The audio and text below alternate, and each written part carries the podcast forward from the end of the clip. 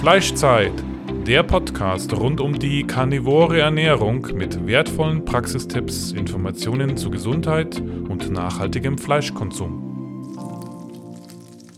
Andrea! Fleischzeit! Oh, das habe ich schon lange nicht mehr gemacht. okay. 3, 2, 1. Ja, wir sind heute wieder da mit einer neuen Folge Fleischzeit Podcast. Gefühlt waren wir schon ewig nicht mehr zusammen im Podcast, Andrea und ich. Aber heute machen wir wieder mal eine Folge und zwar eine sehr interessante Folge zum Thema Diabetes. Und wir haben heute den Stefan bei uns im Podcast und der hat eine, ja, Krankengeschichte, die mit Diabetes zu tun hat. Und deswegen ist er heute hier und wir wollen ein bisschen über diese Geschichte sprechen. Hallo Stefan, wie geht's dir? Hallo, vielen Dank, dass ich bei euch äh, dabei sein darf. Ähm, ja, mir geht's gut. Ich hoffe euch auch. Also, ich kann gerade nur für mich sprechen. Mir geht's gut. Andrea, wie geht's dir heute? Ja, ja, auch ganz gut. Hatte gerade Notenschluss. Jetzt habe ich wieder ein bisschen Luft. Sehr schön. Ähm, Andreas, vielleicht, äh, Andreas, sag ich, Stefan, vielleicht stellst du dich mal kurz vor und ähm, ja, erzählst du vielleicht mal kurz was über dich und dann vielleicht kannst du schon mal so einsteigen, wie, wie deine Krankengeschichte ausgesehen hat und wie sie mit Diabetes zu tun hat. Ja, ich bin äh, 44, wohne in Berlin und ähm, bei mir hat sich das äh, mit dem Diabetes 2, das hat sich so mehr oder weder, mehr oder weniger entwickelt. Ich vermute mal aus ein, ähm, weil ich, ich hatte mit dem Blutdruck vorher zu tun und ähm, habe da Medikamente gegen genommen und ähm, daraus hat sich dann wahrscheinlich eine Diabetes 2 entwickelt. Ähm, ja, also wie gesagt, ich habe äh, Probleme mit dem Blutdruck gehabt und habe daraufhin Medikamente bekommen oder ein Medikament, ein Beta-Blocker und habe daraufhin äh, circa drei Jahre später eine Diabetes 2 entwickelt. Ähm, das hängt irgendwie miteinander zusammen, da gehe ich aber dann später noch ein bisschen drauf ein. Ähm, meine Diabeteswerte waren äh, nüchtern Blutzucker 300 und der HbA1c-Wert und der HbA1c-Wert war auf 11,5. Und äh, das Interessante war, dass also diese typischen äh, diese Zeichen, dass man also eine Diabetes hat, also dieses, was sie immer sagen, vermehrt urinieren, vermehrt Durst oder vermehrte Müdigkeit oder was auch immer, diese Symptome hatte ich alle nicht. Ich hatte also keine typischen Diabeteswerte, äh, Anzeichen. Und ähm, das hat sich bei mir dann geäußert, aber irgendwann, das wusste ich aber erst im Nachhinein, also später, es sind ja immer, dauert ja eine Weile, bis man kapiert, was da so im Körper passiert. Ähm, das hat sich bei mir geäußert auf Jucken an den Fußspannen. Das heißt also, wenn du von oben runter guckst, ja, auf die Füße, und die haben mir immer tierisch gejuckt, Tag und Nacht. Und du bist also nur am Kratzen und Machen und Tun. Und ich habe wirklich so gekratzt, dass das also schon blutig geworden ist, weil also die Haut auch sehr dünn da ist. Und dann habe ich gesagt, Mensch, dieses Jucken hier, habe ich hier ein falsches neues Waschpulver oder was weiß ich, keine Ahnung, ja. Und dann irgendwann bin ich mal dahinter gekommen, okay, bin ich ins Gespräch mit jemandem gekommen und der hat mir gesagt, das könnte Diabetes sein, ähm, lass das mal abchecken. Und dann äh, war ich im Krankenhaus dann. Ähm, Kurze Frage, wie, wie, alt warst du da? Wie alt warst du da, als das losgegangen ist? Äh, das war, ich bin jetzt 44, also ich sag mal 42. Ja. Achso, so, das war erst vor zwei Jahren. Ja, das ist noch nicht so lange her. Ja. Ah, okay. Und ähm, ja, dann bin ich also da zum Endokrinologen gegangen, also zu einem Hormonarzt. Und ähm, der hat mir das also bestätigt und hat gesagt, okay, du hast HbA1c-Wert 11,5, nüchtern war der Blutzucker um die 300. Aber wie gesagt, ich hatte keine typischen Symptome. Also so was, was immer die Mediziner sagen, das war bei mir nicht. Und ich fühlte mich auch gut, also man merkt ja da nicht so viel, ne? Und so, und dann haben die mich in so eine Diabetes-Beratung äh, da geschickt. Naja, und dann geht das alles los, was ich essen darf und was ich nicht essen darf. Und Was hast du denn zu der Zeit gegessen? Also bevor du diese Diagnose bekommen hast, wie sah denn deine Ernährung da aus? Naja, die war so typisch halt kohlenhydratreich, ne? Also sehr viel äh, Kohlenhydrate gegessen und, und sowas alles. Und dann fing, also ich habe vorher mich schon mal so ein bisschen beschäftigt mit Ernährung und so, aber ich habe halt viel so Weißbrot gegessen und, und wenig Fette und wenig Eiweiß, also sehr kohlenhydratbasiert, ne? Und Okay. ähm, dann haben die mich zu dieser Diabetesberatung da geschickt und dann ging es halt darum, ähm, die neuen Süßstoffe, die man benutzen darf und welche man nicht nehmen sollte, weil die über die Bauchspeicheldrüse äh, abgebaut werden. Also zum Beispiel das Erythrit kann man benutzen und, und so eine Geschichten, das geht nicht über die Bauchspeicheldrüse. Und ähm, ja, dann fing das halt so an, ja, ich soll also Medikamente nehmen und so weiter. Und, ähm, und das Interessante war an der Geschichte, also ich habe ja mich dann auch in so Gruppen angemeldet, unter anderem bei Facebook, Blutzucker, Diabetes und so weiter, um so mitzulesen halt. Und dann ist mir irgendwann aufgefallen, okay, also ähm, dass anscheinend der Blutzucker in Hamburg einen anderen Stellen, also einen anderen Wert hat als in Berlin oder wo auch immer. Das heißt, also ich war in dem Krankenhaus und da hieß es, also äh, Diabetes 2 ist ab einem nüchternen Blutzucker von 100, äh, während der in dem anderen Krankenhaus, wo ich wegen einer anderen Sache nochmal war zum Check, da war das 115. Und dann hatte ich mich ausgetauscht mit jemandem aus Hamburg, da war der Blutzucker 130. Und dann habe ich gesagt, na, es kann ja irgendwie nicht sein, dass also der Blutzucker äh, in jeder Stadt irgendwie anders ist. So, und da habe ich dann angefangen, mich damit zu beschäftigen und habe erstmal so recherchiert im Internet, was es mit dem Blutzucker auf sich hat und mit den Werten und den HbA1c-Werten und so weiter und so fort. Und das Ding ist halt, wo ich war in dem einen Krankenhaus, da haben die zu mir gesagt, oh ja, wir brauchen schon Insulintherapie. Bei dem zweiten Krankenhaus haben die dann mir schon irgendwie gesagt, ach naja, da reicht eine Tablette, also meistens ja Metformin. Und äh, dann hatte ich mich wieder in den Foren eingelesen, da hieß es, ja, da reicht nur, wenn du deine Ernährung umstellst, weniger Zucker, Low Carb und so weiter und so fort. Na, also im Prinzip hat keiner eine Ahnung gehabt. Genau, also im Grunde genommen hat jeder was anderes gesagt, ja, und ähm, ja, und mir war das sowieso schon suspekt, weil das geht immer sofort gleich in die Richtung, oh hoppala, der Blutzucker spritzt aus allen Poren und wir müssen sofort medikamentös eingreifen. Und ich war dann beim Urologen, ähm, auch in der Zwischenzeit, das war so eine Arzt-Odyssee, also so ein Besuch bei verschiedenen Ärzten. Und da war ich beim Urologen, habe mal checken lassen meinen Hormonstatus und unter anderem meinen Testosteronwerte und so weiter. Und ähm, da hieß es dann, ja, also du hast hochgradig Diabetes, alles andere spielt keine Rolle. Erstmal muss man den Diabetes hinkriegen. Und dann habe ich gesagt, na, wie hoch ist er denn? Ja, das kann ich dir nicht sagen, das weiß ich nicht. Sag ich, na, woher wissen Sie denn dann, dass ich Diabetes habe? Sagte, ja, das sehe ich ja hier an den ganzen, äh, auf, also an den Tests und so. Und da war ich dann auch schon wieder so ein bisschen skeptisch, weil es ist eigentlich so, wenn man Diabetes 2 hat und der auch langfristig ist, sinken gleichzeitig auch die Testosteronwerte bei Männern. Und das mhm. geht nicht nur auf die Potenz, sage ich mal, sondern es geht auch auf die, aufs körperliche Wohlbefinden. Und ähm, dann hatte ich meine Testosteronwerte messen lassen per Blutanalyse und die waren also absolut im Keller, also schon fast nicht mehr messbar, so, so in etwa. Und dann habe ich gesagt, okay, ich bin über 40, bei Männern ist sowieso ab 30, 35 fängt das an mit den Testosterongeschichten. Und dass ähm, ich eventuell eine Testosteronersatztherapie in Anspruch nehmen wollen würde.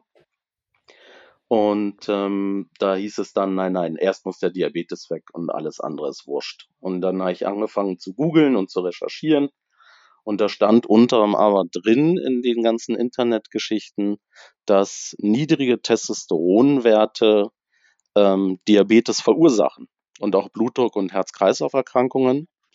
Und ähm, daraufhin habe ich dann gesagt, ja gut, okay, also habe ich jetzt die niedrigen Testosteronwerte aufgrund des Diabetes oder andersrum, ja.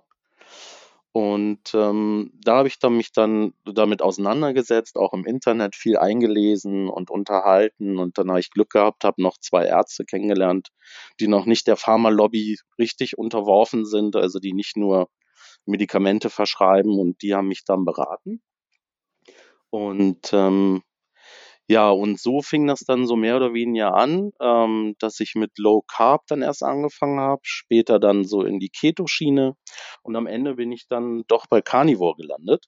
Jetzt nochmal eine kurze Frage, mhm. Entschuldigung, zum, zu dem Testosteron. und ähm, Ursache oder Symptom Ja. ähm, von Diabetes.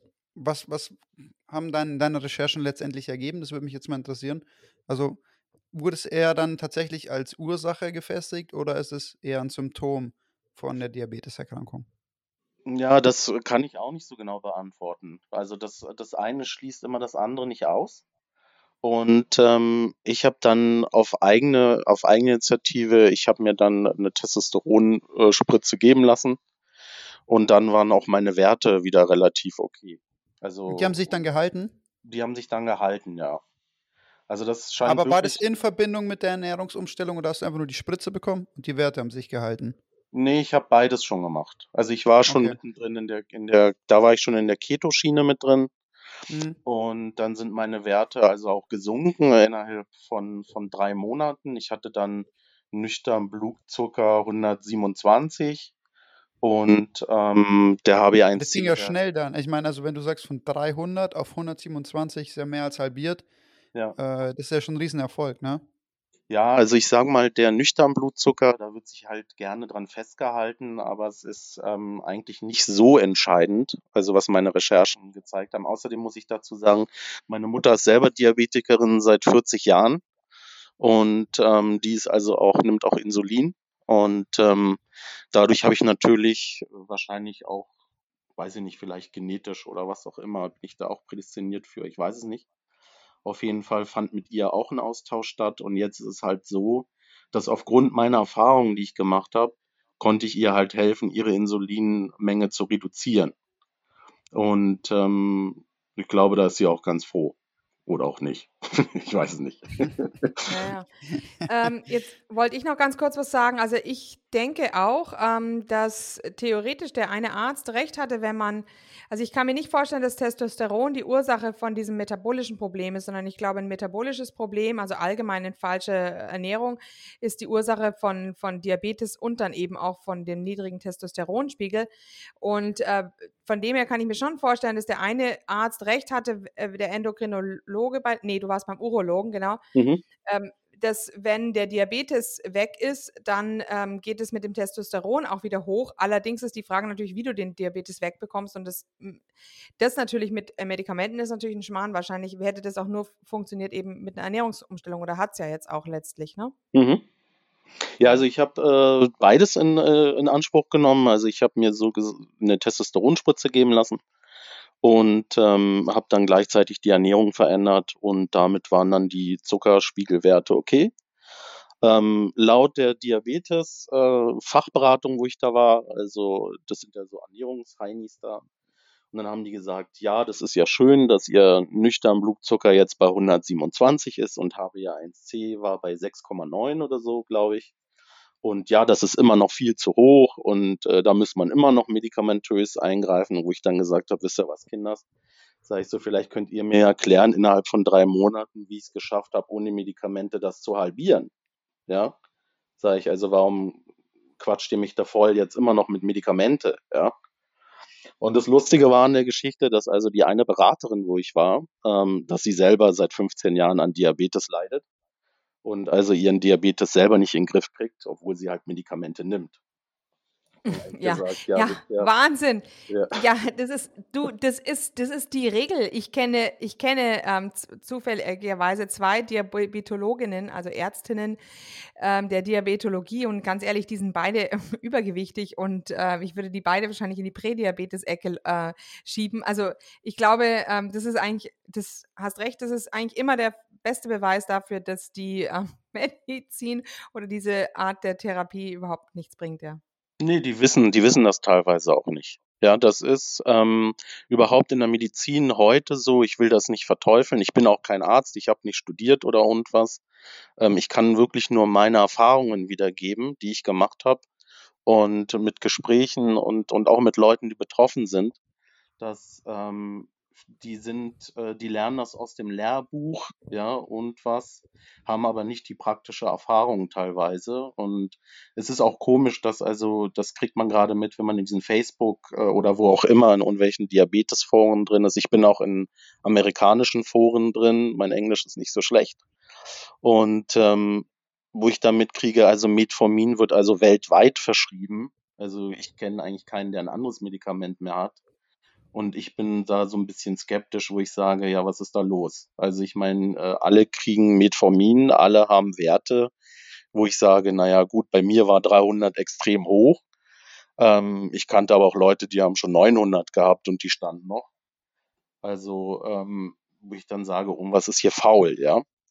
Und dann habe ich mich auf die, auf die Suche gegeben, begeben im Internet und so weiter und habe nachgeforscht. Und da habe ich dann erstmal mitgekriegt, also dass äh, die WHO, also seit den 80er Jahren, die Diabeteswerte massiv runtergesetzt hat. Ähm, es ist übrigens auch interessant, wenn du zum Arzt gehst und du hast also, ja, ihr Blutzucker ist zu hoch oder auch Blutdruck, das ist dieselbe Geschichte, ja. Dann äh, steht da zum Beispiel also äh, Prädiabetes oder Diabetes von 100 bis 115 ist noch normal, also je nach Krankenhaus und je nach Arzt, ja. Und wenn du dann aber schon nachfragst und sagst, du sag mal, äh, für wen gilt das eigentlich, ja? Steht da Mann, Frau, Kind, groß, dick, groß, klein, alt, jung? Dann kommt meistens dann schon so dieses, ja, das spielt keine Rolle, er ist zu hoch. Wo ich sage, naja, gut, aber da ich ein äh, 20-Jähriger, der wird vielleicht äh, andere Werte haben oder, oder ein 50-Jähriger oder ein Mann oder eine Frau oder also man weiß ja auch inzwischen und haben meine Forschungen so mehr oder weniger gezeigt, dass wenn Blut abgenommen wird, dass dadurch Stress entsteht im Körper, weil viele Leute halt so nicht gespritzt, also keine Spritze haben wollen. Dadurch steigt unter anderem auch der Blutdruck und der Diabeteswert erstmal an und das geht relativ schnell. Und was, was würdest du, oder wo würdest du denn jetzt nach deinen ganzen Erfahrungen und deinen Recherchen einen in Anführungszeichen noch gesunden Blutzucker ansetzen?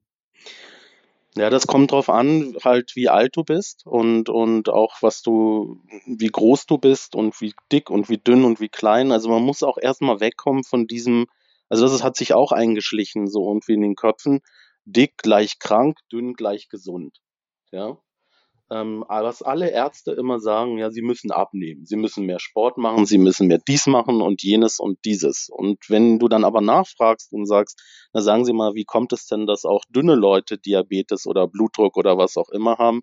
Ja, hm, wissen wir nicht, kann genetisch sein, kann ich so jetzt nicht sagen. Ja. Mhm. Also das Ding ist, ich kann einfach nicht einen 1,90 Meter großen 100 Kilo Mann oder 120 Kilo Mann, dem kann ich nicht dieselben Diabeteswerte verschreiben wie einer Frau, die 1,50 ist und 45 Kilo wiegt. Ja, es geht einfach nicht. Ja, und so ist es auch mit dem Blutdruck. Und man muss für sich individuell rausfinden, was ist so ein guter, guter Richtwert. Also ich weiß, äh, von der WHO war das noch in den 80er Jahren.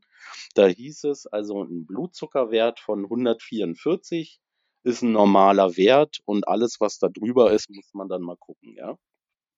Und okay, dasselbe das jetzt für, mhm. für kontemporäre Verhältnisse wäre das ja schon mitten in der Diabetes, nicht mitten in der Diabetes, aber eigentlich schon, also sehr hoch, ne? Ja, also ja warte mal, mhm. war das jetzt der nüchtern Blutzucker? Nüchtern Blutzucker, 144. Okay. War in den 80er Jahren stinknormal. Und da ging das nicht heraus, ob das männlich oder weiblich, sondern das war so ein Richtwert. Und ähm, dasselbe haben die mit dem Blutdruck gemacht. Der galt bis circa zu den 80ern 160 zu 100. Und das geht ja immer von einem äh, nüchtern, also von einem Ruheblutdruck äh, aus. Und genauso haben sie das auch mit den Cholesterinwerten gemacht. Das war irgendwie in den 80ern bei 260, dann war es 240, dann war es 200. Und dann haben sie irgendwann dann gemerkt, also unter 200 bringt dann nichts mehr, auch medikamentös nicht, ja.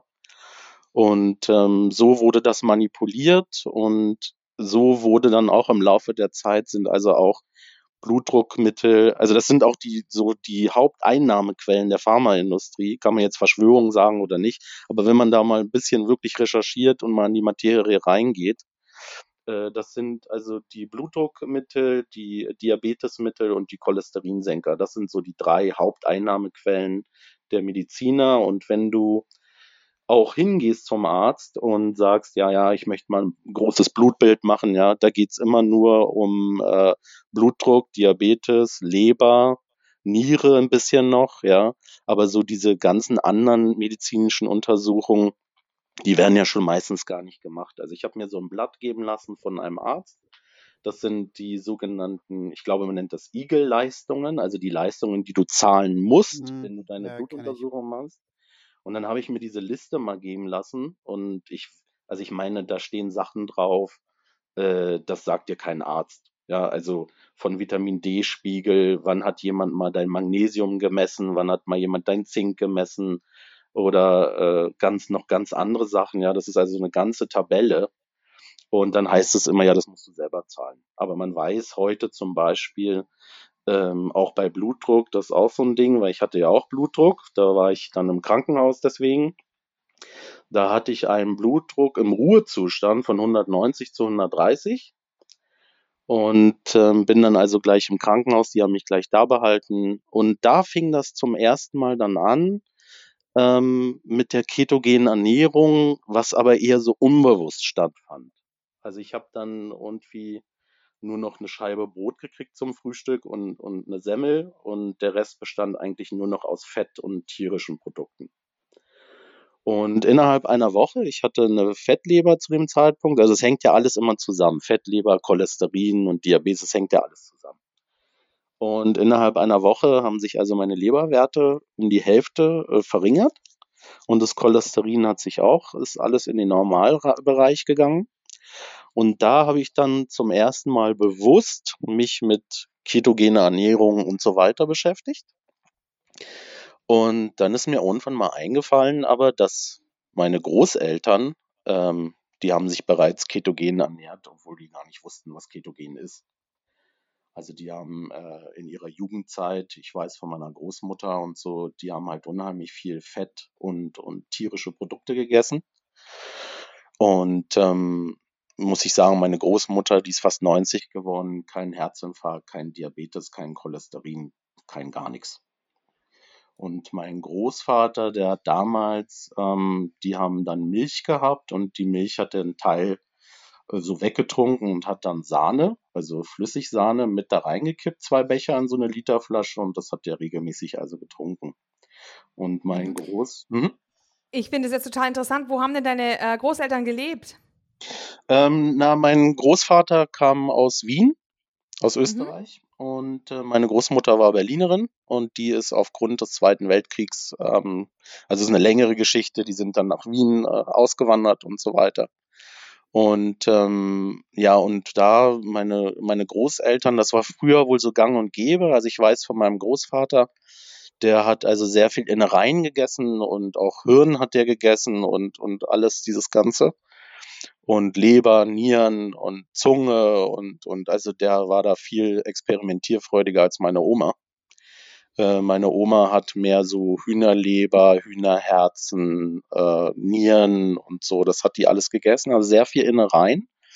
Und ähm, hat meine Oma mir erzählt, als sie so zehn Jahre alt war, also sie ist geboren äh, 24 und ähm, da war das dann so, dann gab es für einen Groschen, also zehn Pfennig waren das wohl, glaube ich, und da sind, haben die sich nicht Süßigkeiten gekauft, sondern die sind zum Feinkostladen gegangen und haben sich also eine Portion Mayonnaise gekauft. Also das war früher so gang und gäbe wohl auch, dass die gesagt haben, also Fett ist gut und Zucker essen wir nicht so viel. Also gab ja auch zu dem Zeitpunkt noch nicht so viel da in den 30er Jahren. Und das war also eine sehr fettreiche Ernährung und eher eine Low Carb, ohne dass man wusste, dass es überhaupt einen Namen hat. Das waren halt die Ernährungsstandards damals. Ja. damals. Ja. Na, ich könnte mir auch vorstellen, die hatten in der Kriegszeit auch wirklich Hunger. Und wenn man nämlich wirklich Hunger hat, einen wirklichen Hunger, dann hat man Appetit auf tierische Produkte, auf Fette und äh, tierisches Fleisch und nicht auf, auf Süßes. Ja, Das ja. Problem ist ja, dass unsere Gesellschaft gar keinen Hunger mehr hat oder kennt. Nö, das ist sowieso auch mit diesen ganzen, das weiß man ja ein bisschen, wer so viel Zucker und Getreide äh, konsumiert, dass du also permanent hast du ja eigentlich immer Hunger und du kannst ja auch reinknallen wie ein Blöder, ne? Also das ist, äh, wenn du tierische Sachen isst und oder auch fetthaltige Sachen, dass dein Hungergefühl ähm, abnimmt und und wenn du dann auch noch Organe isst zum Beispiel, also Innereien, ja, dann hast du eigentlich schon fast gar keinen Hunger mehr, weil es so eine Nährstoffdichte hat. Und ähm, dadurch isst du halt zwangsläufig auch weniger dann irgendwann, weil einfach die Zellen besser versorgt sind. Also ich habe selber jetzt angefangen äh, mit, mit Hühnerherzen Vor allem die kosten irgendwie 1,79 im Supermarkt. Also ich bin auf den Supermarkt angewiesen aufgrund meiner finanziellen äh, Geschichte. Und ähm, ich esse dann so eine Packung Hühnerherzen, die sind ja so ein bisschen gummiartig, also wie Kalamaris, aber unfrittiert. Und ich esse da so eine 500 Gramm Packung und merke, okay, ich brauche jetzt also eigentlich nichts mehr. Also das ist so eine hohe Nährstoffdichte da drin.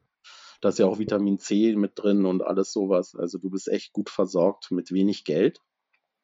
Und ich habe mir jetzt angewöhnt, ähm, ich schmeiße immer noch einen Esslöffel Butter rüber und dann ist das wunderbar was hast du sonst noch in der Ernährung drin? Vielleicht gibst du mal so einen Überblick, ähm, was du jetzt gerade alles isst, wie oft du isst, wie sich das strukturiert. Wäre mal ganz interessant, vielleicht für, auch für andere Leute, die jetzt zum Beispiel Probleme wie Diabetes haben. Also ich mache es meistens so, ich esse, also es ist auch ganz komisch, ich bin dann irgendwie von dreimal am Tag auf zweimal am Tag und manchmal esse ich nur noch einmal am Tag. Und inzwischen, äh, also jetzt nennt man das ja OMAD, One Meal a Day. Ähm, ich habe dann aber irgendwann gemerkt, dass ich, also vom Hungergefühl, das ist eigentlich fast, also bis ich mal richtig Hunger habe, das dauert ewig. Und irgendwann hatte ich mal gemerkt, sag mal, du hast irgendwie schon einen Tag gar nichts mehr gegessen, aber ich fühlte mich nicht müde, nicht schlapp, nicht gar nichts. Und habe gesagt, na sag mal, was ist hier los? Jetzt isst du irgendwie gar nichts mehr. Aber wie gesagt, ich war nicht müde, ich war nicht schlapp, mir ging's gut, ich habe kein Hungergefühl, gar nichts. Aber ich esse so, sage ich mal, im Durchschnitt einmal am Tag. Und da esse ich dann meistens ähm, entweder mal Hühnerherzen oder ich esse äh, Rindfleisch, ähm, so, ein, so ein gehacktes oder ja, meistens also rotes Fleisch, weil Hühnchen habe ich gemerkt, ist bei mir so, das macht mich nicht satt, da kann ich ein Kilo Hähnchen essen und da, da habe ich wieder Hunger danach. Und, ähm, ja, das kennen mehr Leute, die schon bei uns ja. waren. Ja, nee, das ist Hähnchen, ist zwar eine gute Eiweißquelle, aber so gesehen, aber wenn du jetzt nicht gerade und Kalium auch, Kalium ja. auch, aber es macht nicht satt. Es ist einfach reines Eiweiß. Es sättigt ja. dich wirklich lange und gut, das stimmt. Ja, also ich nehme meistens dann Rindfleisch, also dieses gehacktes und und mache dann obendrauf noch ein, zwei Esslöffel Butter rauf und dann äh, schmeckt das auch und macht satt und das also ja, das ist so mein Hauptding. Ähm, ich esse meistens, wie gesagt, rotes Fleisch, äh, dann mache ich mir aus Hühnerkleinen, das kriegst du tiefgefroren gekauft. Ähm, das kannst du dir so eine Suppe draus machen, eine Hühnersuppe. Die ist sehr fetthaltig, weil da ist von dem Huhn also der Hals und, und alles sowas dabei. Und dann kochst du dir das in heiß Wasser und ähm, das ist sehr fetthaltig und dann mache ich oben, wenn es fertig ist, auch nochmal einen Esslöffel Butter rein und dann trinke ich das so, also wie so eine Hühnerbrühe. Und ich merke halt ähm, von, von der Ernährung her, es, es ist eigentlich fast immer das Gleiche. Ja, man isst irgendwann immer dasselbe. Ich habe kein Problem mit Milchprodukten. Ähm, da kann ich dann mal auch eine Sahne oder Mascarpone oder und sowas äh, halt zu mir nehmen, was sehr fetthaltig ist. Und äh, da habe ich keine Probleme damit. Und ähm, ich habe durch diese Umstellung auf Carnivore habe ich dann irgendwann gemerkt, ich habe das vier Monate durchgezogen und dann bin ich mal ein bisschen zurückgefallen, so in diese Keto-Low-Carb-Geschichte und habe mhm. dann also gemerkt, okay, also bei mir gehen bestimmte Gemüsesorten gar nicht mehr. Also das habe ich gemerkt vom Magen-Darm, ähm, dass also bestimmte Gemüsesorten wie äh, Brokkoli, Blumenkohl und so, das, das ging überhaupt nicht mehr. Und ich habe mir jetzt wirklich also abgewöhnt, ich esse auch kein Gemüse mehr. Weil, und dann hatte ich mal nachgegoogelt, ähm, so was in den Gemüse so drin ist und welche Oxalate und Sapioine und diese ganzen Stoffe, die da drin sind, äh, die auch schützen die Pflanzen vor Fraßfeinde und sowas alles. Und das habe ich mir alles abgewöhnt. Also ich esse jetzt wirklich nur noch Fleisch, äh, Butter, Sahne, Käse vertrage ich auch. Ähm, damit habe ich auch kein Problem. Ähm, aber sonst habe ich so gut wie alles andere weggelassen. Ja, und dadurch konnte ich dann natürlich meine Blutdrucktablette absetzen. Also mein Blutdruck war dann im Normbereich. Und ähm, ja, Diabetes war auch unter Kontrolle. Die Fettleber ist weggegangen. Ich hatte eine chronische Bronchitis auf dem rechten Lungenflügel. Die ist auch weggegangen. Da hatte ich damals schon Asthma-Spray. Und das ist alles weggegangen durch, durch die Ernährungsumstellung. Und ähm, ich habe dann natürlich rückblickend dann geguckt, auch äh, was hast du früher nicht reingeschaufelt. Also dieses ganze Müsli-Zeug und ganzen Cerealien und Vollkornbrot und Pumpernickel, ja, das ist ja alles so gesund wegen der Ballaststoffe und also dieses Ganze, was die Leute da halt immer auch erzählen. Ähm, und deshalb wo war stehen ich denn deine Werte zurzeit? Also wo, wo, wo bewegt sich jetzt dein Blutzucker? Ist ja jetzt schon noch mal länger als drei Monate her, ja, der du diese große Blutzucker, Verbesserung hattest. Aber wo, mhm. wo, wo steht denn dein Körper und deine Werte jetzt allgemein? ja, also mein Blutzucker, der ist jetzt so zur Zeit so um die 130, was aber anscheinend immer noch zu hoch ist angeblich. Also ich müsste immer noch medikamentös äh, behandelt werden. Also laut dieser Aussage, aber ich weiß, dass der absolut okay ist, weil das Ding ist nämlich, ähm, dass wenn du, also auch wenn du zu viel Eiweiß zum Beispiel äh, zu dir nimmst, ja, und da habe ich da ein bisschen rumgespielt mit der Ernährung, ähm, wenn du zu viel Eiweiß hast und die Kohlenhydrate rauslässt, dann bildet der Körper über die Leber halt äh, Glucose. Und das Über heißt die also, Gluconeogenese, ja. Genau, Genau. genau. Und das kann also auch sein, wenn du also, ich weiß das zum Beispiel von Sportlern, die sehr viel Eiweiß zu sich nehmen, aber keine Kohlenhydrate, dass die trotzdem Blutzuckerwerte haben von 250 und mehr. Und obwohl die dann sagen, ja, ich esse doch keine Kohlenhydrate, wie kann das sein, ja? Und Also das ist ein Punkt, über den haben wir schon öfter auch im Podcast gesprochen, mhm, ähm, ist eben die Gluconeogenese und wie stark auch Protein den Blutzucker anheben kann, sogar über einen längeren Zeitraum, also oft länger als mhm, über Kohlenhydrate, mhm, ähm, weil die Bereitstellung einfach länger andauert dann einfach. Die Gluconeogenese dauert länger und stellt auch länger Blutzucker bereit und er stei- steigt durchaus an, wie du jetzt auch gerade angemerkt hast, dass das durchaus dazu führen kann, mhm, dass der Blutzucker stark nach oben geht, bei ab einer gewissen Menge. Ab einer gewissen Menge. Bei mir ist es so, dass sich das nach und nach aber immer weiter nach oben geschoben hat. Bedeutet, mein Körper konnte nach und nach immer besser mit größeren Mengen äh, Protein umgehen und anscheinend auch dieses Protein adäquat verwerten und nicht sofort in die Gluconeogenese übergehen und äh, sofort Blutzucker oder sagen wir, Zucker über, über dieses Protein zu bilden. mhm, Mhm. Ja. ja, ich hatte jetzt auch einen ähm, Coaching-Klienten, der hatte auch einen nüchternen Blutzucker von 105, obwohl er praktisch Keto gemacht hat. Und dann habe ich gesagt, ja, wahrscheinlich hast du eben einfach unheimlich ähm, große Mengen Eiweiß zu dir genommen, weil das dann einfach, ja, eben über Nacht wird es Stück für Stück, die Leber tut eben weiter und weiter und weiter, arbeiten eben auch nachts und produziert den Blutzucker. Ich meine, die Frage ist natürlich, wenn man so viel überschüssiges Protein zu sich nimmt als Mann und der Leber ja, die Leber eigentlich nur daraus Zucker herstellt, vielleicht ist es doch zu viel Protein und man könnte ein bisschen runtergehen, weil der Körper verwertet es ja anscheinend nicht anderweitig, indem man das irgendwie einbaut oder so für die Muskeln. Das ist ja immer die große Hoffnung. Aber wenn der Körper daraus eigentlich nur Zucker herstellt, dann ist meine Ansicht, dass man dann schon auch mit den, mit den Proteinmengen runtergehen kann.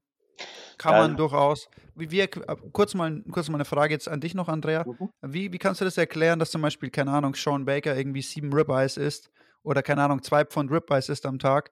Ähm, oder was heißt zwei Pfund? Der ist drei Pfund, der ist ja eineinhalb Kilo oder so am Tag. Ähm, und trotzdem einen Blutzucker irgendwie von, von 77 Milligramm pro Deziliter hat. Wie funktioniert das dann? Ja, gute Frage. Also, ähm, gute Frage, gell? Das ist eine. Was mich Also- bei Sean Baker tatsächlich immer wundert, dass der so viel Protein ist, der isst ja, Ja. wirklich viel Protein. Ja. Und Mhm. ich weiß nicht, ob er immer so niedrige Blutzuckerwerte hat, aber er postet sie hin und wieder und dann sind die halt wirklich tief, also unter 70. Mhm, Und ähm, ich weiß nicht, Mhm. ob das, ob das einfach dann auch nochmal individuell unterschiedlich ist, von Person Also zu im Person. Grunde, im Grunde macht er ja diesen Kraftsport und durch diesen Kraftsport braucht er ja auch diese Glykogenspeicher. Ja, na, das muss man, das muss man schon sagen. Der verbraucht Unmengen. Also ich meine, da, also was der an Energieverbrauch hat, ist ja, ist ja, ist ja unmenschlich. Also der ist ja eine richtige Maschine auch. Das muss man ja auch mal sagen. Mhm. Ja. Aber ich Keine Ahnung, das wäre interessant, wenn einfach mal Zuhörer hier auch ähm, ähm, das mitbekommen, würden wir uns natürlich freuen, wenn ihr uns da vielleicht auch im Zusammenhang mal so ein bisschen eure nüchternen Blutzucker, eure Proteinmengen, eure, euer ähm, Gewicht und eure Aktivität ähm, mitteilt, damit wir da, wäre ja eigentlich schön, äh, es macht ja sonst niemand, dass sie über die karnivore Ernährung so ein bisschen Daten sammeln, aber wäre ja schön, wenn es wenigstens wir tun. Also ich kann eben nur so von so ein paar Einzelfällen reden. Der Ben hatte ja auch das Problem, dass er einen nüchternen Blutzucker hatte, der höher war. Und ich glaube bei 110 oder so. Und also meine Theorie ist immer, das ist einfach zu viel Protein. Ihr Männer, ihr übertreibt es, ihr meint, es muss und muss und muss und die Muskeln müssen noch größer werden. Hm, aber gut, du hast recht, Sean Baker macht dann keinen Sinn. Also entweder da ist irgendwas faul, was man natürlich, was natürlich auch sein könnte, weiß man ja nicht. Ähm, oder es ist, oder er tut so viel Glucose über den Tag, über seine Krafttrainings wirklich abbauen, dass er wirklich die anscheinend auch immer wieder leert, diese ganzen Speicher. Kann auch sein. Wäre mal eine interessante Diskussion auch, die man führen könnte. Ähm, allgemein so ein Thema mal anzuschneiden. Ja. Aber zurück zu dir, Stefan. Mhm. Du wolltest äh, sowieso noch was einwerfen, bevor ich jetzt reingesprungen bin gerade. Ähm, naja, es ist eigentlich so, bei dieser Proteingeschichte ist es eigentlich so, je hochwertiger die Qualität, umso weniger brauchst du. Ja. Und das ist zum Beispiel, dass du, also ich esse zum Beispiel Eier und da ist also sowieso das Nahrhafte sowieso das Eigelb, mehr oder weniger, weil das ist ja das, woraus das Küken dann entsteht, ja. Und ähm, das ist, je besser die biologische Wertigkeit, umso weniger Proteine brauchst du. Also dieses, wenn du natürlich noch. Bioverfügbarkeit, ne? Genau, genau. Also was kann der Körper aufnehmen und was halt äh, scheidet er ungenutzt wieder aus, ne? Und das ist halt, bei Eier ist halt ganz hoch, dann kommt Rindfleisch und dann kommt, glaube ich, Schwein und dann kommt ja Hähnchen, ist ja schon so ein bisschen in Anführungszeichen minderwertiger, sage ich mal. Und ähm, das ist halt, da bin ich übrigens, ähm, falls es euch interessiert, ich bin da mal auf einen polnischen Militärarzt äh, gestolpert. Den gab es irgendwie in den 60ern, also der hat auch noch gelebt vor, vor zehn Jahren, glaube ich. Ich weiß es nicht ganz genau. Ähm, das ist Dr. Jan Kwasniewski. Und der hat also die, äh, das nennt sich optimale Essen oder die optimale Kost. Und über den bin ich dann mehr oder weniger in diese in diese Geschichte reingekommen. Also der hat halt gesagt, sehr viel Fett essen, Eiweiß mittelmäßig und Kohlenhydrate niedrig. Und der hat also sich für sehr hohe Fettmengen äh, da engagiert und hat auf seiner Internetseite, die ist leider auf Polnisch, die kann man sich aber per Google auf Deutsch übersetzen lassen. Und ähm, da sind zum Beispiel Krankheitsberichte und auch nicht wenige. Also es sind, glaube ich, 100 insgesamt. Der hat auch eine Kurklinik in Polen irgendwo. Und da sind zum Beispiel alle möglichen Leute je von jedem Alter, die also erkrankt waren mit Diabetes und Morbus Bechterew und Arteriosklerose und was die alles hatten und äh, denen er echt helfen konnte, also mit dieser Ernährung. Das heißt, also diese Proteinmengen ähm, braucht man eigentlich gar nicht. Also das ist äh, übertrieben teilweise. Für mich persönlich, ich versuche so zwischen ein bis zwei Gramm pro Kilo Körpergewicht und dabei bleibe ich auch so in dem Dreh. Und ich hatte dann halt äh, gemerkt, auch wenn ich zu viel Eiweiß habe, dann halt diese Glucokinese, dass also mein Blutzucker trotzdem hoch war und habe dann das runtergeschraubt und mit Fett ersetzt und dann hat sich das auch wieder reguliert. Ja, also da muss man so ein bisschen bisschen spielen mit dem Körper und, und auch mal einen Test machen zwischendurch. Aber wenn, äh, Andrea hat ja gerade gesagt, dass also einer ihrer Klienten hat einen nüchternen Blutzucker von 105. Also äh, das ist ein normaler Blutzuckerwert. Also da äh, würde ich jetzt nicht in Panik äh, da geraten, weil das scheint mir auch ein bisschen so inzwischen wie so ein Battle zu werden und wie so, ja, ich muss unter die 100 kommen, ich muss einen bestimmten HbA1c-Wert haben und wie kann ich das jetzt? Und dann verliert man sich da irgendwie da, man probiert da aus und da entsteht dann auch wieder so ein Stress irgendwie, den man sich macht, ja. Und ich sag mal, ich habe mich orientiert an die WHO-Vorgaben in den 80ern. Ganz einfach aus dem Grund, weil die da wirklich angefangen haben, Medikamente zu verscherbeln. Und äh, man hat dann den Wert von 144 auf 124 oder 126 und man hatte auf einmal mit einem Schlag 30 Millionen neue Diabetiker. Und äh, so wurde das auch mit den Blutdruckmedikamenten gemacht. Also ich halte mich an die Werte so äh, um die 80er, was da vorher war, bevor dieser Medikamentenwahn angefangen hat. Und ähm, solange ich mich da unter diesem Bereich bewege, ist das für mich alles okay. Und ähm, ich habe auch Kontakt zu älteren Leuten, also die haben auch Diabetes, äh, die eine ist 80 und ich hatte zu ihr gesagt, sie soll mal gucken wegen ihrem Wert. Also da war auch immer mit Insulin und Tabletten und zum Arzt rennen und dies Jahr und Zucker und tralala. Und das Ende vom Lied war, dass sie ihr Diabetes, also ihr Zucker war immer zu niedrig. Das heißt also, sie ist nachts aufgewacht, unterzuckert mit Schweißausbrüche und was da alles dazukommt. Und wo ich dann gesagt habe, na, wie hoch war denn dein Diabeteswert? Und da sagt sie, ja, der war so bei 150, 160. Und wo ich dann gesagt habe, versuch mal anzupeilen 200, ja, nüchtern Blutzuckerwert von 200. Und siehe da, nach ein paar Tagen, ein paar Wochen ist sie also nicht mehr nachts unterzuckert, ist nicht mehr wach geworden, nicht mehr Schweißausbrüche und so weiter. Also es scheint auch, dass der Diabeteswert mit zunehmendem Alter höher sein muss, als wenn du jung bist. Weil die ganzen hormonellen und Körperfunktionen, die sind alle anders. Das verändert sich, wenn du älter wirst. Und so ist es auch genauso mit Blutdruck und so, ja. Also dieser 120 zu 80 Richtwert, ja, für wen gilt der? Für alt, für jung, für dick, für dünn, krank, Mann, Frau, ja. So, also man muss so seinen individuellen Wert irgendwie finden. Früher galt ähm, äh, Alter plus 100. Das heißt also, wenn du 50 bist, wäre es 150. Wenn du Was heißt früher? Wo, wo bewegen wir uns da? Wir bewegen uns jetzt noch so äh, in den 80ern. Also vor den. Also 80ern. doch, doch noch so weit rein. Ne? Also jetzt nicht irgendwie 1930 oder so, sondern tatsächlich Nee, noch nee. 19, Nee, nee. 1980. Ja, okay. Ja, also ich würde das auch als äh, Vorlage nehmen. Ja, also so als Richtwert. Also wenn du zum Beispiel 40 bist, ja, und du hast einen Blutdruck von 140 zu 80 als Beispiel oder 140 zu 100, ja, äh, dann hast du auch noch ein bisschen Spielraum. Also auch wenn du einen Blutdruck hättest von 150 zu 100, dann wärst du auch immer noch im Normbereich. Natürlich ist es aber so, dass äh, das sagt einem niemand, ja. Das sind so meine Forschungen und die haben sich auch bestätigt, wenn man sich dann so unterhält mal mit anderen, dass natürlich die Ärzte alle daran interessiert sind, dass du Tabletten schluckst und Tabletten nimmst, weil sie finanziell auch daran beteiligt sind. Ja. Das heißt also, es ist kein Geheimnis mehr, dass äh, wenn Ärzte äh, dir bestimmte Tabletten verschreiben, dass sie also eine Provision kriegen und wenn sie eine bestimmte Menge von Leuten diese Tabletten verschreiben, kriegen sie auch nochmal eine Provision und das hat mir ein Arzt sogar bestätigt. Also das ist alles Mhm. kein, kein Geheimnis mehr. Also ich habe ja bei Okay. euch, bei euch auf der Seite, mhm. Ich hätte noch jetzt kurz ähm, Ja. eine Sache, die ich gerne eingeworfen hätte und mal Mhm. deine Meinung dazu gehört hätte, Mhm. ist, ähm, ich würde ja sagen, tatsächlich wahrscheinlich fast noch wichtiger, einen stabilen Blutzucker zu haben, als einen niedrigen. Ne? Also ist es wichtiger, keine Schwankungen zu haben und dann Mhm. mal ganz tief unten zu sein und wieder weiter oben zu sein, sondern lieber einen stabilen Blutzucker und den dann durchgehend zu haben. Genau. Ja. Mhm. Genau, das sind, glaube ich, so die neueren Erkenntnisse eigentlich in der Wissenschaft, was natürlich überhaupt nicht angewendet wird in der äh, Praxis. Ähm, aber das stimmt, die, die ähm, Schwankungen sind gefährlicher als ähm, die Höhe überhaupt beim Blutzucker.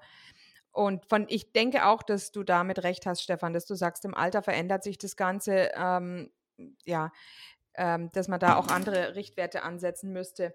Und noch eine Sache ist mir jetzt eingefallen. Ja, genau, das Buch von Peter Götzsche kann man da empfehlen. Ähm, das heißt, glaube ich, Big Pharma, oder? ähm, also Peter Götzsche, ähm, der hat das Ganze aufgedeckt, wie wirklich die Ärzte, wie die dann im Grunde ja über irgendwelche Kongresse oder was weiß ich, das Geld dann auch bekommen ähm, dafür, dass sie die ganzen Medikamente verschrieben haben. Du hast jetzt noch irgendwas gesagt, Stefan, irgendwas, was du gelesen hast bei uns? Ähm, na, auch zum Beispiel diese ganze jetzige vegane Bewegung.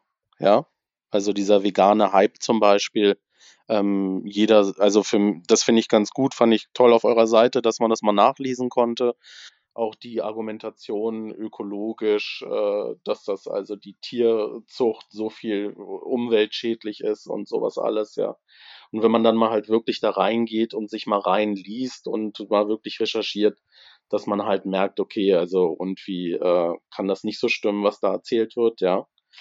Meine persönliche Meinung ist, ähm, jeder soll machen, was er will. Es ist ja dein Körper, du kannst damit machen, was du willst. Du kannst dich ernähren, wie du willst, was auch immer. Mir ist das ziemlich wurscht. Aber wenn ich das aus einer medizinischen Sicht mal ein bisschen betrachte, ähm, bin ich eigentlich der Meinung, dass diese vegane Geschichte, was ja auch ein Hype ist, das gab es ja schon in den 80ern, äh, das, das war auf einmal ja und nur noch Körner und ja keine tierischen Produkte. Und das ist dann irgendwann in den 90ern auch wieder verschwunden. Das heißt also, alle, die vegan waren oder Vegetarier waren, sind früher oder später doch wieder zum Fleischessen gekommen. Und ich denke, das wird jetzt auch wieder so sein. Aber das ist jetzt gerade hip, das ist toll. Das ist ja auch wie so eine Art religiöse Bewegung, ja. Wir haben was Gutes getan, wir setzen uns ein für die Umwelt und wir setzen uns ein fürs Tierwohl und so weiter.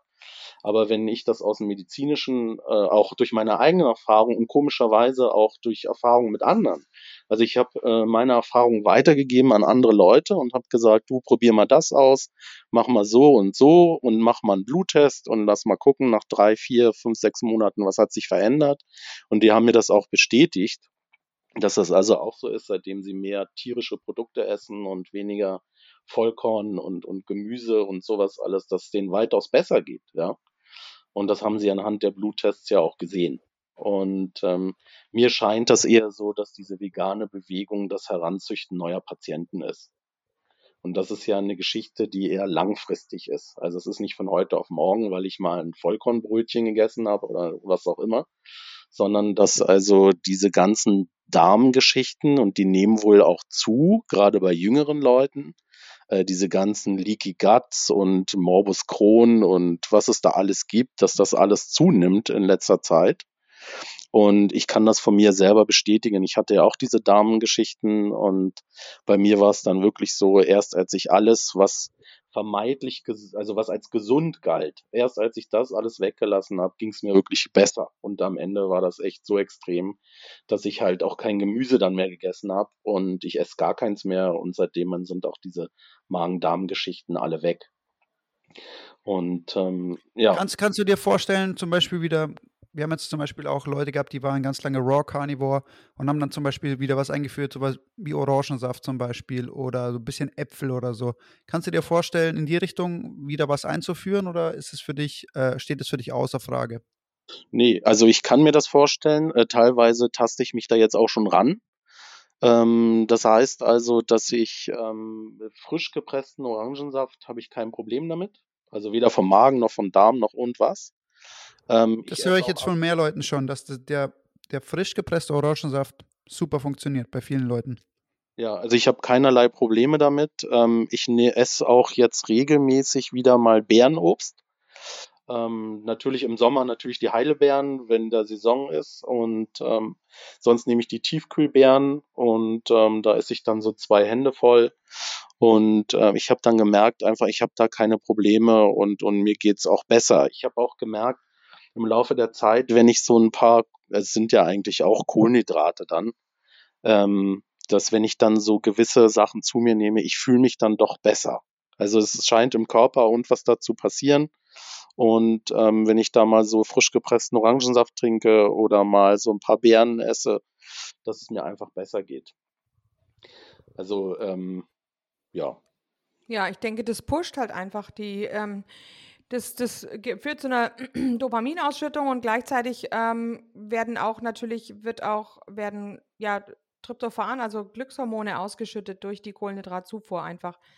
Ähm, eben der, wenn der Blutzuckerspiegel steigt, dann geht es einem auch besser. Man ist ja weniger schlapp ähm, dergleichen. Also ich, das pusht einen ja, wie Kaffee einen auch pusht. Mhm. Ja, also ich habe es mal, wie gesagt, aber ich merke halt, ähm, was halt doch interessant ist bei der karnivoren Geschichte, dass äh, du halt äh, immer empfindlicher wirst auf Lebensmittel. Also das heißt, es schränkt irgendwann auch ganz schön ein, was, was du zum Essen zur Verfügung hast. Also zumindest bei mir ist es so. Und ähm, ich habe dann aber dann mich so Schritt für Schritt rangetastet, dass ich auch mal eine Kartoffel gegessen habe oder irgendwie sowas, das ist auch noch okay.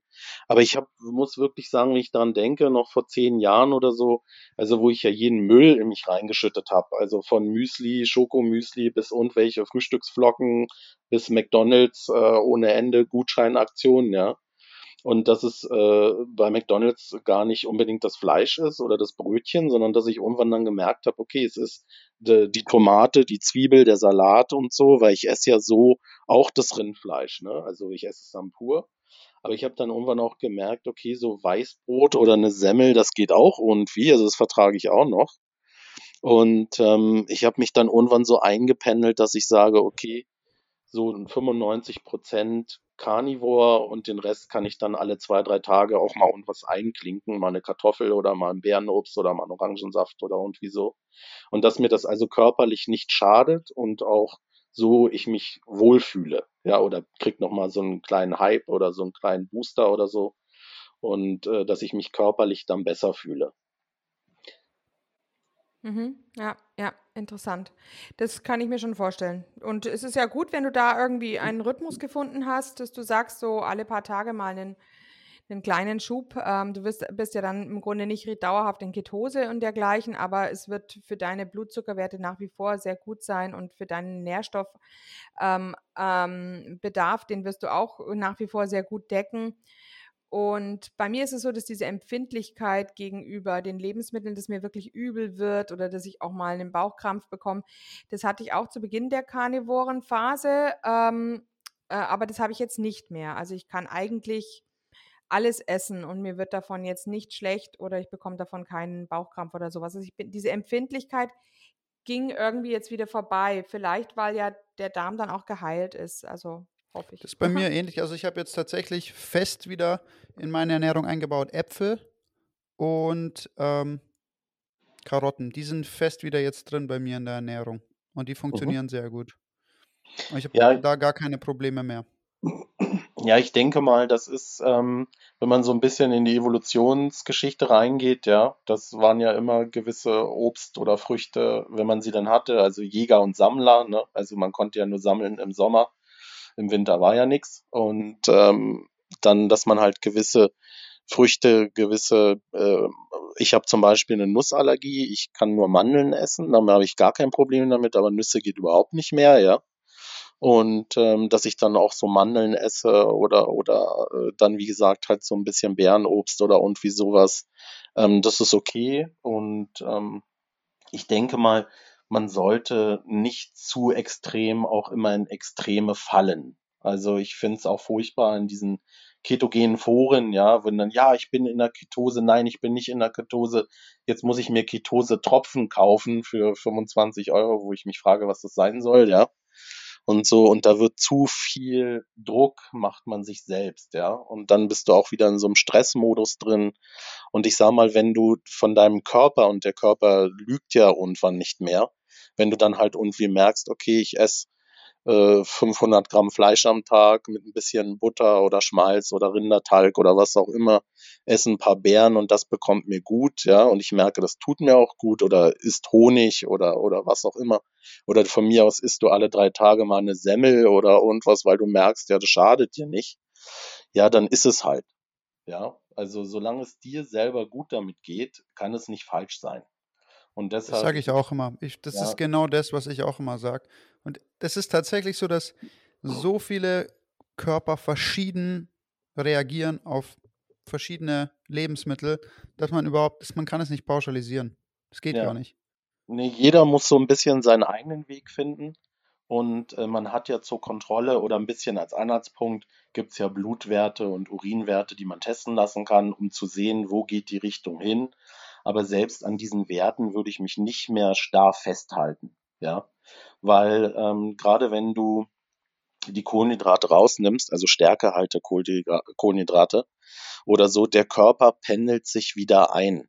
Das heißt also, wenn du zum Beispiel ähm, ein bisschen größer und ein bisschen kräftiger bist, wie gesagt, brauchst du ja andere Blutzuckerwerte als jemand, der klein und dünn ist, ja.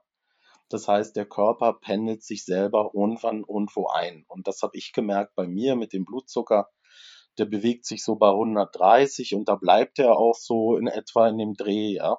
Und dann weiß ich, okay, meine Kohlenhydrate sind, wenn ich Bärenobst esse, dann sind das vielleicht 50 Gramm äh, am Tag oder irgendwie so, ja, was ja eigentlich ketogen ist.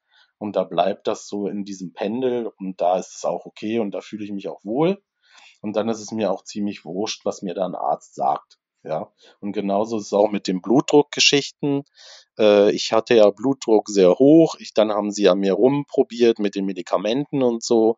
Trotz Medikament hatte ich dann noch Blutdruck 165 zu 112 und wo ich gesagt habe, na, irgendwas stimmt hier nicht. Und dann habe ich geguckt, okay, woran könnte es liegen? Ich habe dann die Zuckersachen weggelassen, die Getreidesachen weggelassen, die Nudeln habe ich weggelassen, Vollkornprodukte habe ich weggelassen. Und natürlich auch die ganzen Pflanzenöle, oder? Also ja, die ganzen benutze, Kernsaatönöle. Nee, nee habe ich alles weggelassen. Ich benutze jetzt meistens, ähm, wie gesagt, Butter oder Schmalz, meistens Schweineschmalz. Ähm, das ist recht preiswert und ähm, ich benutze also nur noch dieses ganze tierische. Ab und zu nehme ich mal einen Teelöffel Kokosöl, obwohl ich der Meinung bin, gut, das braucht man auch nicht mehr, ja.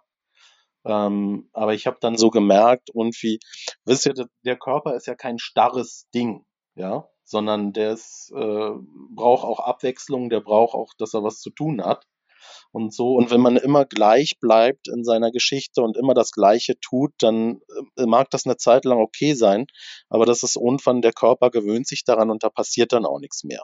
Ja. Und deshalb muss man zwischendurch auch mal irgendwie mal eine Kartoffel essen oder mal was anderes einfach essen, damit der Magen-Darm-Trakt auch wieder in Bewegung kommt. Da geht's ja dann um bestimmte Enzyme und, und alles solche Geschichten. Und ähm, also so habe ich das gehandhabt. Und so war es auch mit dem Blutdruck. Das war genau dasselbe. Der hat sich jetzt eingependelt so bei 140 zu 90 in dem Dreh, mal ein bisschen mehr, mal ein bisschen weniger. Aber ich konnte meine Blutdrucktablette absetzen. Ich musste keine Diabetesmedikamente nehmen und gar nichts. Und ich habe für mich gemerkt anhand der Bluttests und bei mir wurden auch dann Ultraschalluntersuchungen gemacht von der Leber und so. Und die Fettleber ist weg, die chronische Bronchitis ist weg, äh, Cholesterinspiegel ist normal. Ähm, das hat sich alles normalisiert, ja, in so einem Bereich, der für mich okay ist. Und dabei bleibe ich auch, ja. Und meistens ist ja sowieso bei äh, nur ganz kurz noch zu den Blutdruckgeschichten. Das ist, wenn du halt keine Nierenschädigung hast oder irgendwas mit den Nebennieren ist, da werden die Hormone halt hergestellt, die unter anderem den Blutdruck regeln. Ähm, ist meistens hoher Blutdruck immer ein Ungleichgewicht im Elektrolythaushalt, also Calcium, Magnesium, Kalium, Natrium. Und ich habe meinen Blutdruck dann unter Kontrolle gekriegt, indem ich halt Magnesium zu mir genommen habe in höheren Dosierungen. Und das fängt so an bei 400 Milligramm bis 600 Milligramm am Tag. Da muss man sich aber so ein bisschen äh, durchwursteln und ein bisschen so für sich die richtige Menge finden. Und das Ding ist halt, das sagt halt ein Arzt keinen, weil die sagen, sie haben hohen Blutdruck, ja, hier ist die Tablette, schmeiß rein und dann gucken wir mal. Und ich habe gesagt, also ich, wie gesagt, ich bin 44, bei mir hat das angefangen so mit Ende 30, 40 so und da habe ich gesagt, wisst ihr, ich fühle mich noch zu jung, um jetzt schon metabolisches Syndrom und, und dieses ganze, in diese Tabletten-Odyssee da reinzukommen. Und weil das Ding ist wirklich so, da scheint es auch eine Korrelation zu geben zwischen Blutdruck, Diabetes, Cholesterin äh, dann hat man irgendwie schon drei Medikamente und dann kriegt man noch einen Magenschutz, ein Omaprazol oder Pantaprazol und wie das alles heißt. Und dann hast du schon vier Medikamente drin und das irgendwie so mit Anfang 40 und da fühlte ich mich einfach zu jung. Und äh, da habe ich gesagt, das kann nicht der Sinn sein, dass ich jetzt also nur noch da am Tablettenschlucken bin. Und das Interessante ist, ich schluck diese ganzen Tabletten und mir geht's nicht besser. Also das äh, ist auch so ein interessantes Ding dass halt die Leute alle Medikamente nehmen gegen Diabetes, gegen Schlaganfall, gegen Blutdruck und sie haben trotzdem, kriegen das ja trotzdem. Also ich meine, dann kann das Medikament auch nichts taugen. Ähm, wenn ich mir das Bein breche, gehe ich zum Arzt, der röntgt das, der schient das, ja, macht einen Gips drum und irgendwann kann ich, gehe ich noch zur Reha vielleicht, je nach Bruch. Und dann läuft das Ding wieder, aber eine Blutdrucktablette oder Diabetesmedikament muss ich 20, 30, 40 Jahre nehmen und das geht nicht weg. Also dann stimmt da und was nicht in der, in der Denkweise. Ja, ja, denke ich auch. Ja, jetzt haben wir eine Stunde ähm, schon geredet. Dave, hast du noch irgendeine Frage? Also für mich ist eigentlich alles geklärt. Ich fand es sehr interessant. Genau, war jetzt vor wirklich mal schön, dass wir mal ein bisschen intensiver ja, über Diabetes reden konnten. Vor allem, das ist sehr interessant mit den ähm, Richtwerten für den Blutzucker mal auch zu hören von jemandem, der da äh, ausgiebig recherchiert hat ähm, und sich sein eigenes Bild gemacht hat. Das nochmal in ein neues Licht zu rücken, ist auf jeden Fall sehr interessant. Ja, also nur als Abschluss auf jeden Fall, ich würde mich da nicht verrückt machen lassen, ja ähm, sondern gucken, was tut mir gut, was ist für mich so der Richtwert oder beziehungsweise gar nicht so an diesen Richtwerten, was die Mediziner sagen, es sei denn, es ist halt natürlich extrem. Ja, also 300 HbA1c-Wert äh, war ja 11,5 bei mir, das ist, war halt sehr hoch und das hat sich dann auch bemerkbar gemacht körperlich. Wie gesagt, ich hatte die Symptome an den Füßen, ja, am Fußspann äh, sonst hatte ich keinerlei Symptome, also kein Urinieren, kein Durstbedarf oder irgendwas, das hatte ich alles nicht. und äh, wirklich ein bisschen auf, auf seinen Körper wieder hören. Ähm, man kann aber auch Diabetes wäre so ein bisschen höher, also ein bisschen höhere Werte. Man kann auch mit Magnesium zum Beispiel, das senkt auch den Diabetes, ja. Vitamin C ist so eine Sache, weil die, das Molekül sehr ähnlich ist, aber Vitamin C kann unter anderem auch ein bisschen den Blutzucker runter machen, aber da muss man ein bisschen gucken, was man für ein Körpertyp ist. Ähm, man kann eine ganze Menge auch mit Nahrungsergänzungsmitteln schon machen. Und äh, ich würde halt sagen, reduziere einfach die Kohlenhydrate, komm weg auch von diesem ganzen Getreidezeug, ja. Äh, es ist auch interessant, dass ab äh, Österreich, glaube ich, äh, kennt kein anderes Land äh, Vollkornbrot. Also ich war in Italien, da gibt's Weißbrot, äh, in Spanien gibt's Weißbrot oder dann in den afrikanischen Ländern gibt's auch irgendwelche Weizenfladen, ja. Ähm, nur mal so am Rande, also dass man auch diese wieder zurück so ein bisschen so zum Ursprung unserer Ernährung, also Fleisch, Organe, fettreich, ein bisschen Beerenobst, ein paar Mandeln, ein bisschen Nüsse und so und vielleicht dann auch so eher saisonales Obst äh, isst, anstatt immer dieses künstlich hochgezüchtete Zeug. Und ich denke mal, wenn man dann noch irgendwie so zweimal im Jahr einen Bluttest machen lässt beim Arzt äh, und mal ein bisschen abcheckt, ich glaube, dann ist man auf der sicheren Seite. Aber es sind natürlich Prozesse. Das ist nichts von heute auf morgen. Das äh, dauert auch, ja. Manchmal braucht es mehrere Monate, manchmal mehrere Jahre, bis man halt kapiert, okay, da passiert was im Körper. Also alleine bis einem schon auffällt, dass im Körper was nicht stimmt, ja. Also Magen-Darm-Geschichten zum Beispiel. Man kommt ja nicht auf die Idee, und wie ja, lag das jetzt an dem, was weiß ich, an irgendwelchen Zeug, was ich da gegessen habe oder so, sondern man merkt halt irgendwie, okay, da ist was. Und, und also der Verstand ist auch unheimlich langsam im Verstehen. Ja, man braucht halt eine gewisse Zeit und so. Aber das wäre so mein Tipp. Ähm, und ein bisschen wachsam auch sein gegenüber der Medizin und der Pharma. Man ist halt schnell in diesen Fängen drin. Man schluckt erst eine Tablette und dann eine zweite, dritte, vierte und das war für mich so, nee, nee, also es muss Alternativen geben, ja. Und ähm, da muss man sich natürlich auch hinsetzen und mit beschäftigen. Also das ist leider echt so, dass viele auch die Verantwortung abgeben und einfach sagen, ja, okay, das ist der Typ oder die Frau mit dem weißen Kittel, die hat studiert, die wird schon wissen, was die tut, ja. Aber man muss sich wirklich mit sich selbst und seinen eigenen Körper auseinandersetzen. Und ich muss leider sagen, jetzt inzwischen durch die Erfahrung und so, dass da echt teilweise Leute unterwegs sind, also die nicht interessiert sind an der Gesundheit, sondern wie man lange als Patient bleibt, ja, weil das bringt Kohle, das bringt Umsatz und so weiter. Und deswegen, also ich finde ja. super auch eure das ist Auf der, hm. Ja, ja, das ist auf der Seite der Ärzte und auf der Seite der Patienten gibt es eben auch ganz viele, die sagen, ich will aber nicht auf meinen Gang zum, zum Kaffee verzichten und ähm, ich will auf das nicht verzichten und nicht auf die Knödel und die Pommes und so weiter. Also da gibt es von beiden Seiten diejenigen, die eben leider nicht mitmachen wollen. Hm. Ja gut, aber dann muss man natürlich auch mit den Konsequenzen dann leben, ne?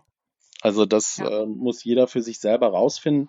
Es ist auch oft so, dass für Leute ist es ja, gerade wenn du älter bist, äh, ist das ja auch so ein Highlight, dreimal die Woche zum Arzt zu rennen. Ne? Man kommt nochmal raus, man trifft Gleichgesinnte, da hört einer einem zu, ja.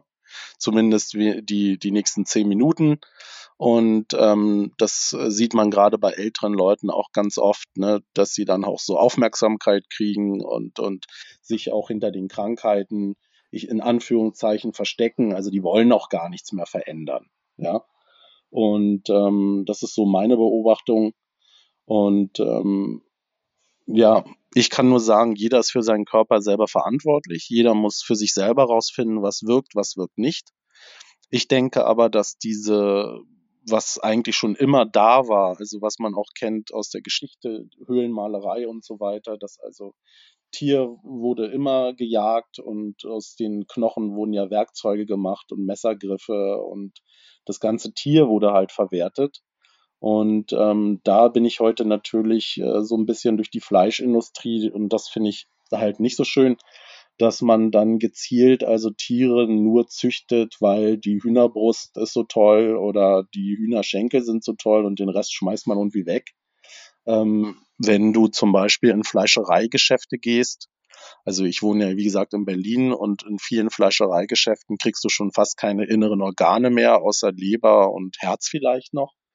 Wenn du aber zum Beispiel in türkische oder arabische Geschäfte reingehst, Fleischereien, da liegen da also wirklich noch die, die Schafsköpfe und, und du kriegst Magen, Darm und, und Zunge und ich glaube sogar Fischaugen, war ich der Meinung, hätte ich mal gesehen oder irgendwie sowas. Also man hat das ganze Tier verwertet und äh, das ist heute halt so leider, dass äh, das Tier, dass Tiere nur noch gezüchtet werden für spezielle Teile vom Tier. Und ähm, ich weiß es noch von früher, auch als Kind, ich habe immer äh, rohe Leber bekommen oder geschabte Leber mit äh, Kartoffelbrei und Butter, weil man wusste, dass die Kinder dann äh, schön groß und fett werden, ja. Und ähm, ja, das war früher sowieso anders, auch mit den Organen und so. Man hat da, das waren, ich glaube, weiß gar nicht, ob das Delikatessen waren oder ob das arme Leute essen war. Ich weiß nur von meinen Großeltern, äh, Fleisch gab es ja damals nicht so viel. Das war so dann so nach dem Zweiten Weltkrieg äh, gab es ja eh nichts zu essen. Und man hat halt sehr viel mit Schmalz und, und Fett und Butter äh, da alles, also den auf unten Kohlgemüse kam erstmal ein riesen, riesige Packung Schmalz darauf und alles. Und ähm, sie haben sich grundsätzlich ernährt, also sehr fettreich und, und ein bisschen Kartoffeln gab's und ein bisschen Graubrot. Ähm, aber die Hauptenergiequelle war damals Fett. Also Fleisch äh, gab's gar nicht so viel. Und wenn es das gab, dann halt, wie gesagt, Organe, ne? also sehr viel Innereien. Ja, haben wir, haben wir sehr viel Interessantes gehört. Vielen Dank, Stefan. Ja, danke euch ne, für eure Seite und dass ihr so ein bisschen aufklärt und wie das so abläuft. Und ich meine, ihr hinterfragt ja auch die ein oder andere Sache. Und ich denke, es muss man auch inzwischen hinterfragen und auch die Leute wieder aufklären. Ähm, weil hier sind wirklich so ein paar Scharlatane am Werk, die also uns hier erzählen, äh, das ist alles nicht mehr normal und wir müssen uns so annähern und das ist die Zukunft und, und und im Endeffekt äh, sieht man ja auch an eurem Podcast von den Leuten, die äh, Erfahrung haben, ich höre ja auch ab und zu mal rein, äh, dass auch also Krebspatienten und so weiter, die halt Carnivore oder in die Ketoschiene gehen, dass halt also die, die Krebszellen, der Tumor sich nicht mehr vergrößert oder sogar verkleinert teilweise, ja. Und ich denke, da sollte man viel mehr aufklären und äh, viel mehr den Leuten das auch nahebringen, ja. Mhm. Und das finde ich super. Ich finde eure Arbeit super. Ich bin ja auch auf euch gestoßen, dann habe mich eingelesen, auch in diesem Wissenschaftsbereich. Und so habe dann auch nochmal selber nachgegoogelt. Ähm, es gibt diese Keto-Carnivore-Geschichte, da gibt es ja die ersten Studien schon seit 1880 oder irgendwie sowas. Ähm, ich weiß, von, von 1926 gab es diesen Stefansson hieß er, der hat ja ein Jahr lang mit den Eskimos äh, zusammengelebt, äh, ich glaube in Kanada da oben. Und da war die Haupternährung halt Robben und Fleisch und äh, Fett und gab es ja keine Kohlenhydrate da oben in der Gegend. Und der hat also auch schon die ersten Studien 1926 zum äh, Krebs, äh, zu den Krebsgeschichten und so. Und dann auch der Blake Donaldson, der hat ja Strong Medicine heißt das Buch, das kannst du dir runterladen, ist allerdings auf Englisch. Das ist von auch irgendwie so um die 1920er rum. Die Three Pounds Meat a Day, also da gab es dreimal am Tag 500 Gramm Steak äh, in der Klinik und hat also fast alle Zivilisationskrankheiten damals schon äh, heilen können und oder zumindest verbessern können. Und das ist halt Wissen, was irgendwo untergeht, was nirgendwo mehr auftaucht, ja. Und ich denke, das sollte halt nicht verloren gehen, indem man jetzt also sich auf diese Vollkorngeschichten und Bio und was es da alles gibt. Also das ist also auch eine ganz große Geldmaschinerie und deshalb bin ich dafür zurück zu den alten Geschichten und jeder kann sich ja dann selber ein Bild machen und selber für sich herausfinden, was wirkt und was nicht. Mhm, genau. Genau. Ja, Ich würde sagen, das lassen wir als Schlusswort stehen. Ja, Und äh, wie gesagt, wir bedanken uns nochmal. Schön, dass du da warst. Wir wünschen dir natürlich alles Gute für mhm. die Zukunft. Bleib gesund. Und Mhm. natürlich, wenn es Neuigkeiten gibt, Updates oder du neue Erkenntnisse hast über deinen Gesundheitszustand und ähm, deine Heilungsgeschichte, dann kannst du natürlich jederzeit wieder zu uns kommen und das natürlich den Leuten da draußen erzählen. ja, vielen Dank. Wünsche ich euch Alles auch. klar. Bleibt gesund und fit. Macht weiter eure Arbeit, klärt weiter auf und so. Ich glaube, es ist nötig. Vielen. Dank. Okay, Danke. Dann machen wir Schluss für heute. Leute, bis zur nächsten Folge. Andrea, wie sieht unsere Planung jetzt eigentlich aus? Vielleicht klären wir mal noch schnell kurz auf, dass wir jetzt nicht mehr wöchentlich oder zurzeit nicht mehr wöchentlich äh, releasen. Aber wir haben noch ein paar Podcasts jetzt demnächst im Lauf, oder? Ja, ja, ja. Es stehen einige Termine an. Ich muss jetzt halt ab Januar äh, Termine ausmachen wieder. Mhm. Okay, das kriegen wir hin. Leute, Ja. bis zur nächsten Folge und macht's gut, bleibt gesund. Ja, servus. Und hier unser Haftungsausschluss. Alle Inhalte im Podcast werden von uns mit größter Sorgfalt recherchiert und publiziert. Dennoch übernehmen wir keine Haftung für die Richtigkeit, Vollständigkeit oder Aktualität der Informationen. Sie stellen unsere persönliche, subjektive Meinung dar und ersetzen auch keine medizinische Diagnose oder ärztliche Beratung. Dasselbe gilt für unsere Gäste. Konsultieren Sie bei Fragen oder Beschwerden immer Ihren behandelnden Arzt.